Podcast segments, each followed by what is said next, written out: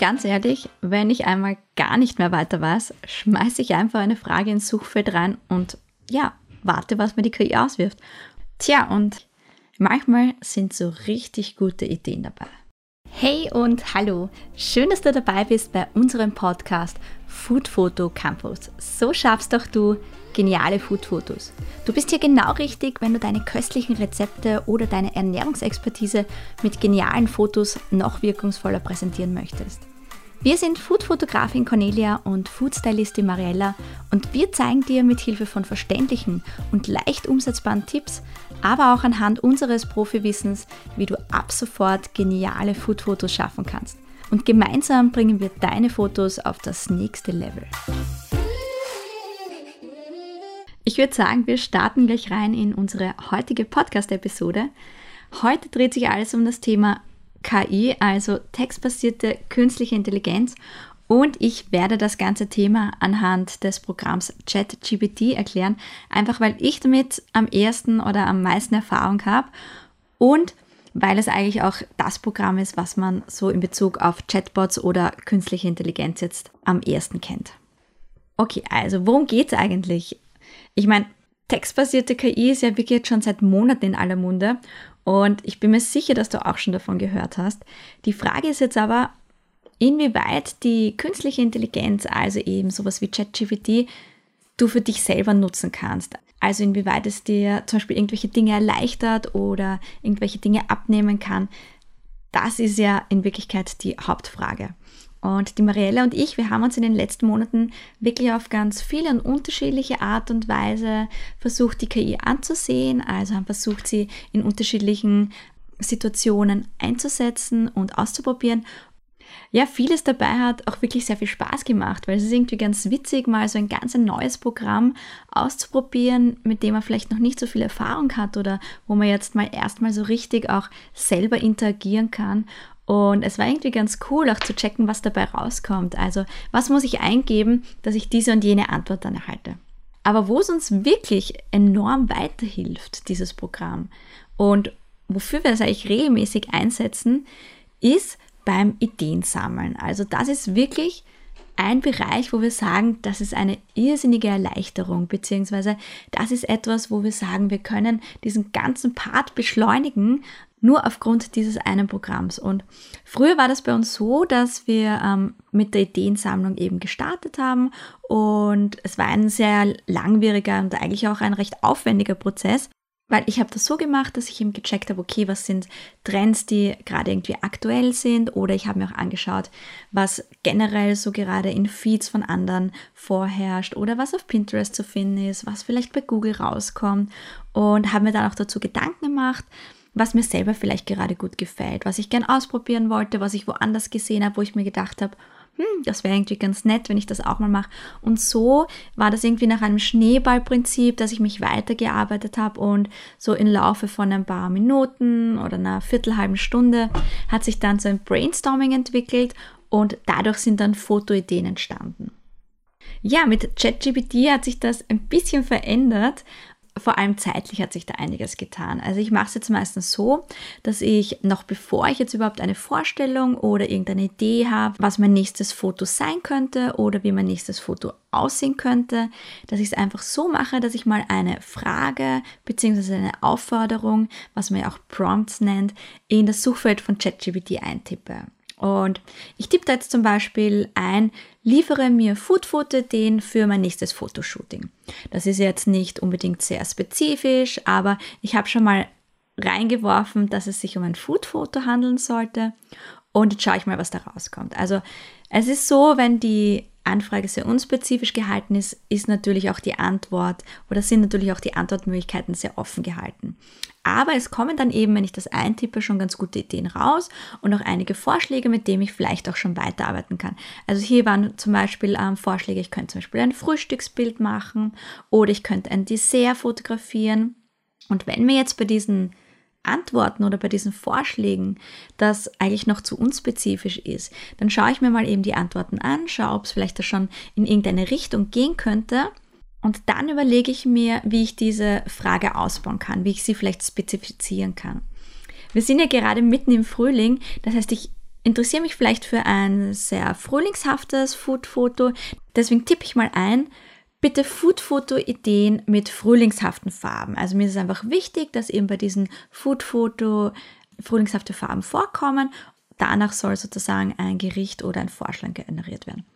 Ja, und schon wird mir zum Beispiel ein ganzes Gericht inklusive Farbwahl und Zubereitung Sogar die Zutaten sind noch angegeben, aber auch wobei ich beim Anrichten achten muss und sogar zusätzlich noch Tipps zum Fotografieren werden mir da bei ChatGPT ausgespuckt. Eigentlich ganz cool, weil ich habe jetzt alles zusammengepackt, wirklich angeführt, genauso wie ich es eigentlich haben wollte. Und das liefert mir wirklich schon einen sehr, sehr konkreten Vorschlag.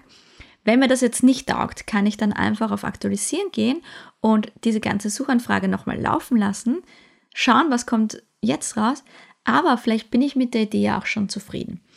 Dann kann ich zum Beispiel mal die Zubereitung einfach ausprobieren. Ich schaue mir die Zutatenliste an, lese mir das Rezept durch, schaue, ob das irgendwie gut zusammenpasst und dann überlege ich mir was auch zu den Farben. Also eben hier in diesem Beispiel wurden dann schon Farben vorgeschlagen. Wenn mir das jetzt noch nicht so gefällt, dann könnte ich zum Beispiel einfach das noch spezifizieren, indem ich sage helle Farben oder ein helles Foodfoto mit frühlingshaften Farben.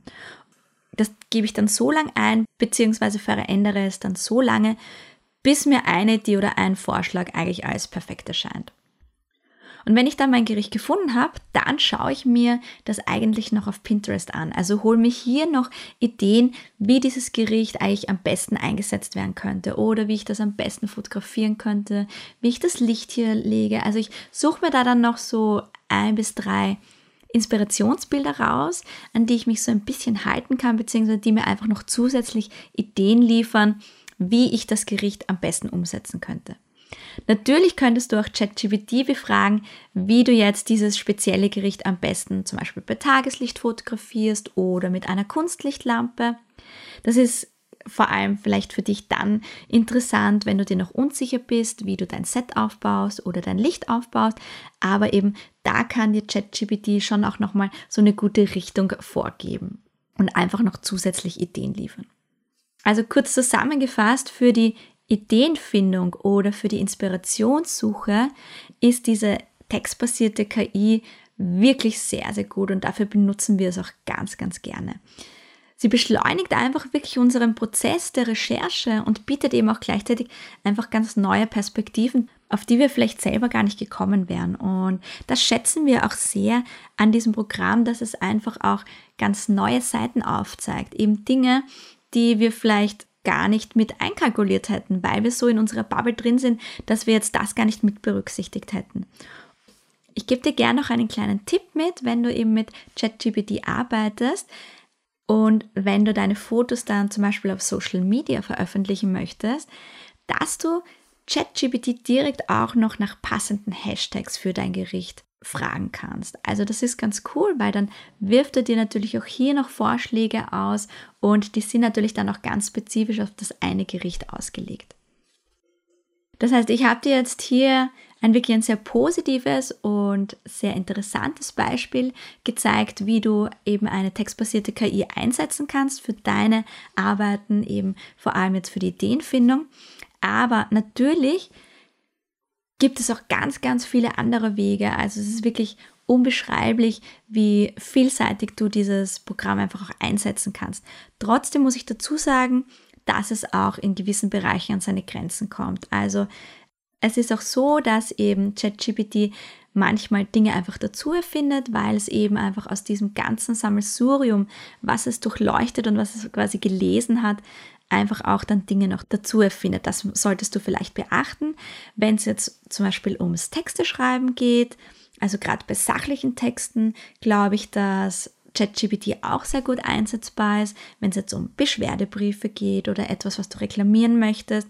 Also sozusagen einen Standardtext bei aber sehr individuellen Texten. Also gerade wenn du da so ein bisschen Emotionen mit reinbringen möchtest oder wenn du vielleicht deine persönliche Geschichte da noch mit reinbringen möchtest oder wenn du überhaupt eben von deiner Seite, von deiner Perspektive erzählen möchtest, dann ist es recht schwierig, weil dann kann dir eine KI natürlich nicht diese Emotionen mit reinbringen oder diese Erfahrung mit reinbringen oder deine Seite und deine Perspektive erzählen, weil das natürlich einfach nicht möglich ist.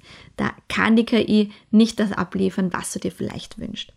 Aber natürlich kannst du auch immer wieder in den Chatverlauf gehen und kannst zum Beispiel sagen, nein, bitte liefer mir originellere Ideen oder liefer mir was anderes, es soll mehr in diese oder jene Richtung gehen. Also wenn du dann so richtig in einen Austausch kommst, das ist schon wirklich ganz spannend. Also mein Tipp ist jetzt einfach mal, probier es selber aus, schau, wie weit du kommst. Wie gesagt, schau, dass deine Anfrage recht detailliert ist, damit natürlich die KI auch weiß, wonach du auch wirklich suchst lass dich einfach auch davon inspirieren. Also ich würde sagen, dass du sicher Teilbereiche dahingehend auslagern kannst. Es ist natürlich auch teilweise ein Spiel, dass du dich einfach ausprobierst, dass du schaust, wie weit kannst du gehen, wo sind die Grenzen, was funktioniert gut, was funktioniert weniger gut und dass du hier einfach schaust, wie du das Programm am besten für dich nutzen kannst. Ja, ich hoffe, ich konnte dir jetzt einige Tipps mitgeben, wie du eben mit einer textbasierten KI arbeiten kannst. Es gibt natürlich nicht nur ChatGPT, es gibt natürlich auch noch zahlreiche andere Programme, die du dafür nutzen kannst. Ich finde es nur einfach schön, wenn man sich diesem Neuen öffnet und das einfach ausprobiert. Ich freue mich total, dass du bei dieser heutigen, vor allem sehr abwechslungsreichen Folge mit dabei warst. Wir hören uns nächsten Montag wieder wenn es heißt, hallo und herzlich willkommen beim Food Photo Campus. Einen kleinen Tipp habe ich noch. Und zwar, wenn du gerne deine Food Styling Kenntnisse ein bisschen verbessern möchtest, dann hol dir doch unbedingt noch unseren Minikurs um 0 Euro. Und zwar, da lernst du wirklich in vier einfachen Schritten, wie du deine Styling-Techniken extrem verbessern kannst und sofort bessere Ergebnisse, also bessere und professionellere Food-Fotos erzielen kannst. Ich freue mich, wenn du dich direkt auf unserer Website www.foodfotocampus.com-mini-kurs mit deiner E-Mail-Adresse für unseren Minikurs anmeldest und dir so auch direkt unseren wöchentlichen Newsletter holst. Schön, dass du dabei warst und wir hören uns, wie gesagt, nächste Woche. Schön, dass du heute wieder dabei warst. Eine kleine Bitte hätten wir noch an dich. Schenke uns doch eine Minute deiner Zeit und bewerte und abonniere unseren Podcast. Du brauchst dir dafür einfach nur ein Apple-Gerät schnappen und mit einem Klick deine ehrliche Bewertung für unseren Podcast abgeben. Jede Bewertung hilft uns nämlich, dass wir für Foodlover wie dich sichtbarer werden. Und für noch mehr Tipps und Behind-the-Scenes-Einblicke folge uns gerne auf Instagram unter Food Campus. Bis zum nächsten Mal. Wir freuen uns schon auf dich. Alles Liebe und frohes Fotografieren. Und nicht vergessen, abonnieren und bewerten.